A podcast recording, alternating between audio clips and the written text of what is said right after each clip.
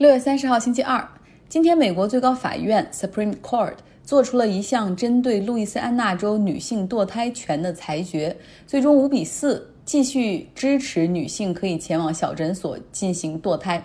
这一次倒向自由派大法官阵营的是罗伯茨，尽管他是保守派的大法官，但是在最近几个案件中，他都偏向了自由派一方来投票，成为了那个关键的摇摆票。他最近先后支持了保护同性恋、LGBT 等群体的权益，然后还支持保留打卡项目给无证移民的子女以未来。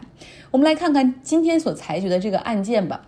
路易斯安那州在美国的南部，很保守的州，对于女性堕胎权有严格的限制，并且去年的时候出台了规定。就是说，提供堕胎的这种诊所所执业的医生必须在大医院里获得 privilege 那种许可，也就是这些大医院会为这个医生来兜底，这是非常严格又难以达到的要求，因为大医院。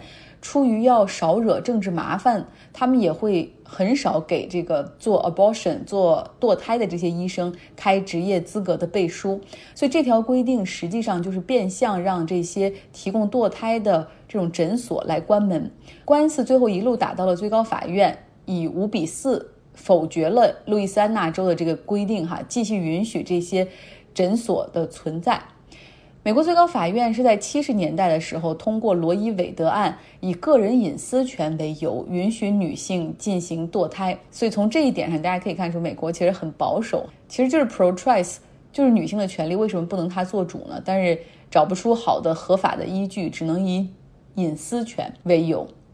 那这个国家不同的保守州通过各种监管，一直在试图扼杀女性堕胎权。比如说，现在在美国的五个州：密西西比、密苏里、北达科他州、南达科他州、西弗吉尼亚，这五个州里每个州只有一个堕胎诊所。有人说了，那女性可不可以去外州来进行堕胎呢？基本上不行，有些州规定必须持有本地的。医保才能在本地的诊所进行堕胎。那还有的州规定，就如果你不是本州的医保的人的话，你可以堕胎，但是医保费用无法报销。可能想象不到，在美国堕胎的费用可能是五千到六千美元。这样的保守州还通过法律严格规定，只允许怀孕六周之内的女性可以进行堕胎。超过六周之后，不论是她是遭遇强奸，还是她胎儿会引起女性身体的危险。都不允许进行 abortion，他们美其名曰呀，就是说胎儿这时候还是个胚胎的状态，他们没办法去享有生命的决定权，他们这是为了 pro life 去防止滥杀无辜。所以在美国这个国家五十个州里，哈州和州之间真的不论从人的观念还是从政府政策层面，真是相差十万八千里。所以，我现在也在这生活，逐渐理解为什么国人为什么只关心自己本州的新闻，而不是说去看这个国家层面的新闻。因为，哪怕看看隔壁州，真的都觉得离自己很远，更何况 DC 呢？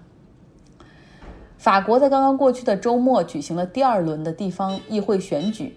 法国人是民主制度的发明国，他们很讲究投票和公民权利的这个设计，所以不论是。议会选举还是总统选举，都是有两轮制。那第一轮投票，大家可以尽情发泄不满哈，然后就是怎么离谱都都无所谓。但是第二轮投票，就是等于第一轮的两个胜者脱颖而出，进入第二轮。然后第二轮就是这二选一的过程是非常理性的。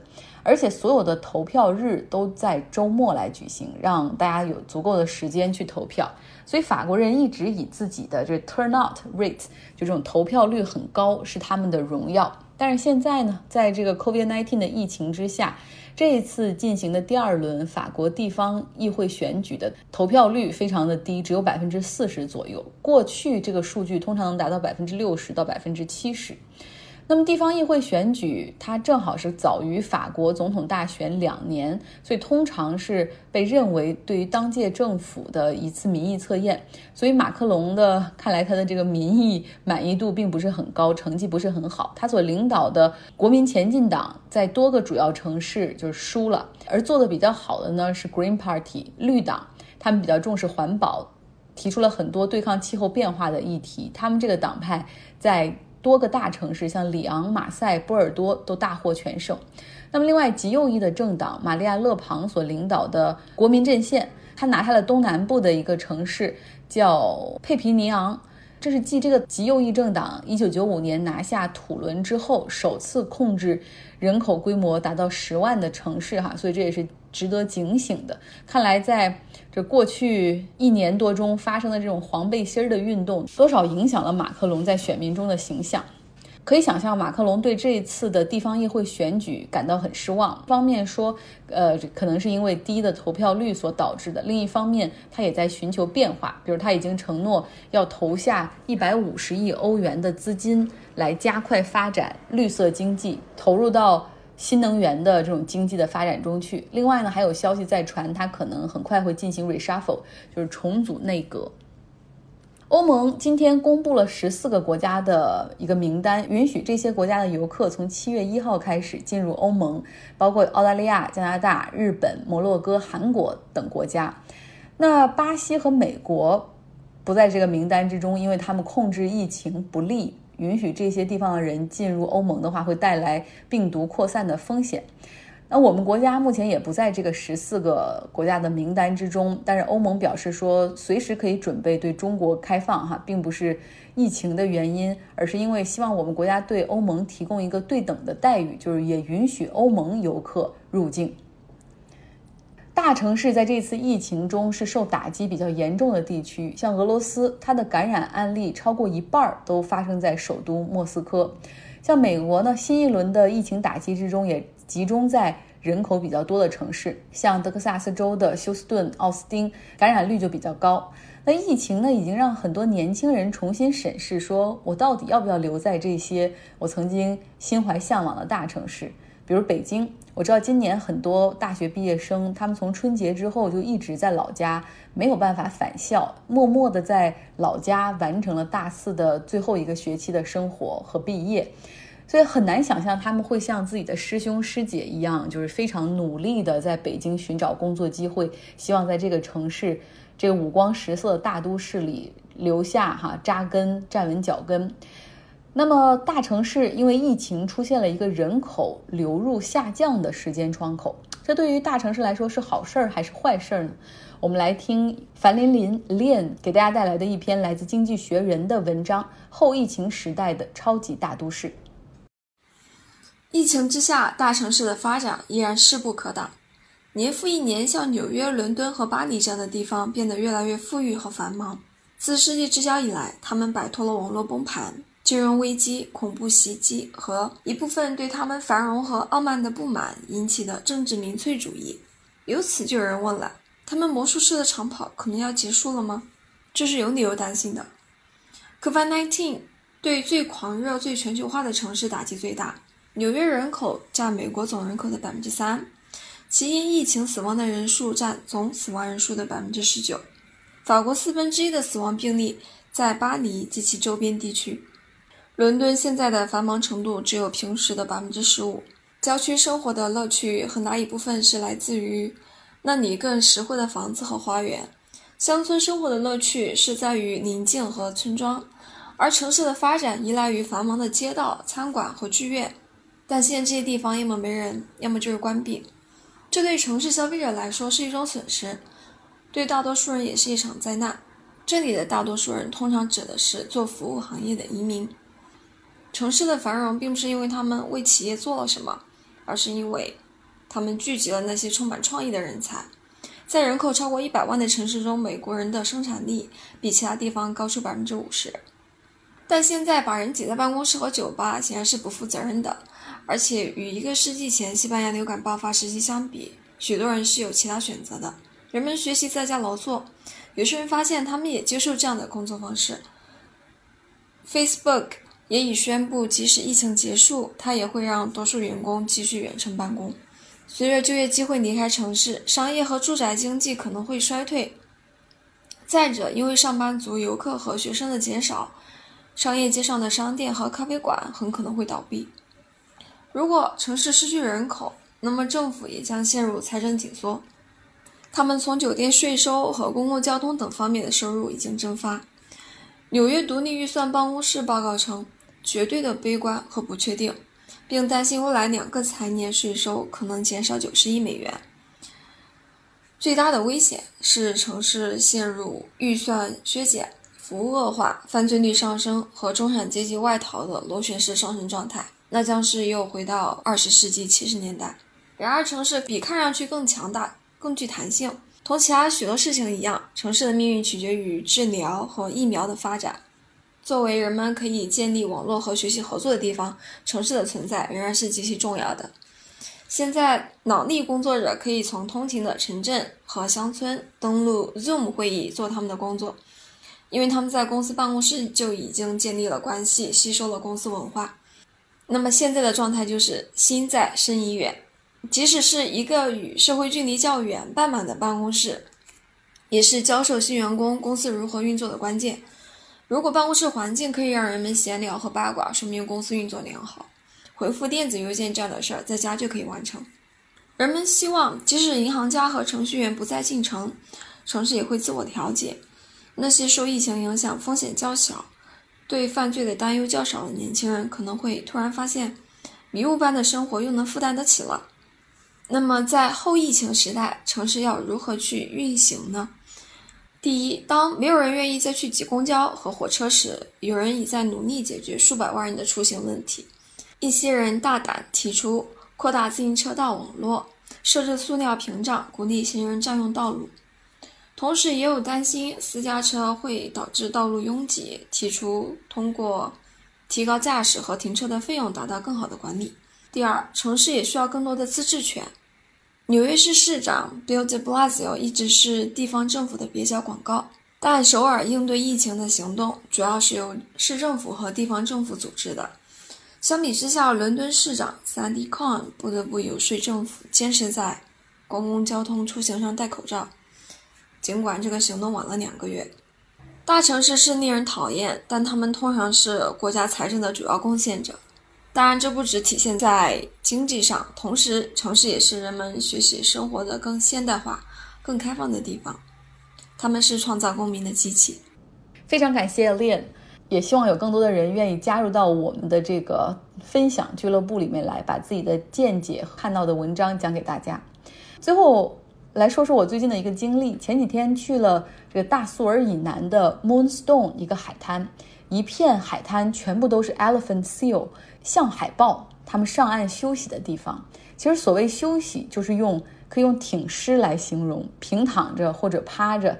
我当时一去这个海滩，一看，以为哇，象海豹相互挤压着身体，可以说是如痴如醉的睡着。这个海滩上有一百多只象海豹。然后真的有一些成年的象海豹的体重大概身长四到五米，体重二到三吨，所以还蛮大的。它们在睡梦中还不忘用那种短小的前肢拨弄着沙子哈，然后拨起来覆盖住自己的身体来保持体温。因为体重巨大，上岸爬行也非常的困难，前肢撑地，然后下半身是拖在地上往前一拱一拱的移动，所以经常你看它就是。前进个两三米就要倒地休息一下，同时还会啊 叹一口气，然后放松一下。象海豹大部分的时间是在海里度过的，它们上路会进行繁殖和脱皮。雌性象海豹它们的体型要更小，而且最神奇的是，从生下小宝宝到哺育这个过程，它们都会在岸上待着，同时整个哺哺乳期它都不会吃东西，体重会下降三分之一左右，厉害吧？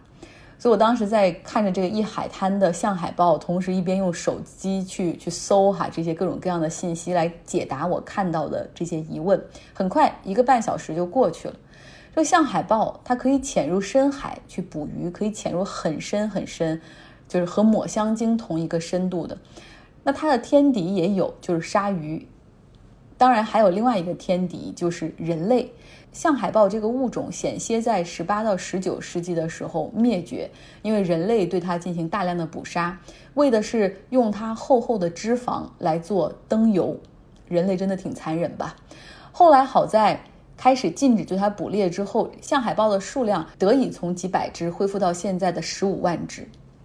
在美国生活，我觉得有一个好处就是会更加接近自然和动物，比如散步的时候会看到小鹿、火鸡。然后有的时候会看到浣熊、臭鼬，也知道附近山里会有郊狼和山狮。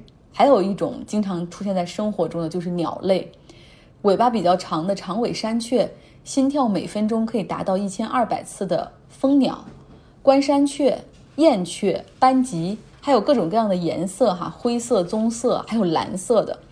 有一群人很喜欢观鸟，叫 bird watcher，他们经常还会带一本手册进行比较。我当然没有那么专业了，加州湾区这边的鸟真的很多，所以买了一本书叫。What is like to be a bird？就是做一只鸟究竟是一种怎么样的感觉呢？这本书也有中文版，叫《鸟的感官》。书的封面我发到了微信公众号张奥同学上。做鸟到底是一种什么样的感受呢？这书里写，鸟的视觉捕捉比人类要快一倍。我们看的那个电影一秒钟二十四帧，我们看着就已经是动态的了。但是鸟如果看人类的电影的话，它会觉得好慢，这就是一个幻灯片。那鸟类的视觉对色彩的敏感和辨别度要远高于人类，它们可以看到我们看不到和我们认不出的颜色。鸟类依靠地球的磁场来进行道路的标记、辨别方向，像大雁的季度迁徙，只要小的时候和头鸟飞过一次的话，这个路线的这个磁场的路线就牢牢地印在它们脑海里面，终身不忘。鸟类可以提前感知到地震、海啸，给他们的窝来搬家，确保小宝宝们的安全。还有包括我一直不太喜欢的乌鸦，总觉得好邪恶，叫声也难听。但是在书中学到了，它们也很有意思，有很多习性。现在觉得乌鸦还挺聪明可爱的。小时候我们就知道乌鸦有喝水的故事，他们会用石子儿去填这个瓶子哈，然后喝到里面的水。在这儿生活，发现乌鸦会记住不同城市、不同街区垃圾车的清理时间，然后呢，他们会在第一时间在差垃圾车走了之后去清理剩下的果实。虽然它们的体型和战斗力远不如老鹰，但是乌鸦更懂得团体协作，会有战术安排，经常就可以把老鹰给啄走。最惊奇的，在书里发现的一点就是乌鸦能够辨别人脸，也就是看你看多了，它就认识你了，会和你成为朋友。所以，对鸟的观察和了解越多，也会产生越来越多的问题哈。呃，如果大家喜欢鸟、喜欢自然的话，对它们有好奇的话，都可以去找来这本书看一看。我们和鸟看到的世界，包括体验到的世界，完全不一样，但是我们却共存在这个世界里面。所以，人类真的应该学会更加尊重其他生物在这个星球上的生存和空间。好了，今天的节目就是这样。我明天早上有个。早上六点的会，想想就困了。好了，周二愉快。